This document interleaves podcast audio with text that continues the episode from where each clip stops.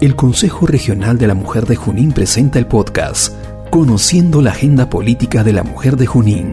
Hola, mi nombre es Pilar Ventura, bienvenidos al podcast que nos ayuda a conocer las principales demandas de las mujeres en Junín.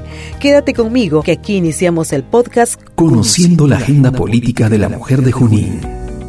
Hoy te presentamos el eje de educación. Este eje nos permite fortalecer el acceso y calidad educativa a las mujeres de la región Junín. ¿Cómo así?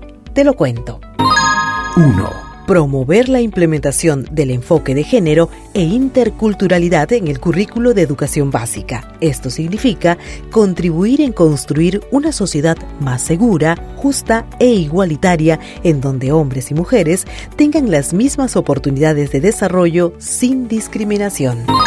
2 promover la educación básica alternativa y programas de alfabetización con pertinencia cultural en las nueve provincias.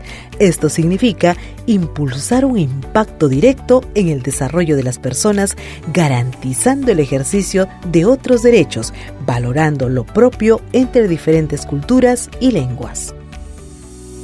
Recuerda, para poder implementar el tercer eje estratégico de educación, se requiere la participación activa de la Dirección Regional de Educación de Junín, gobiernos regionales y locales, padres de familia y personal docente. Si quieres conocer más sobre este eje, no dudes en visitar nuestra página web www.consejoregionaldelamujer-junín.blogspot.com o nuestras redes sociales. Nos encontramos en nuestro siguiente podcast, donde te contaré sobre el eje de salud.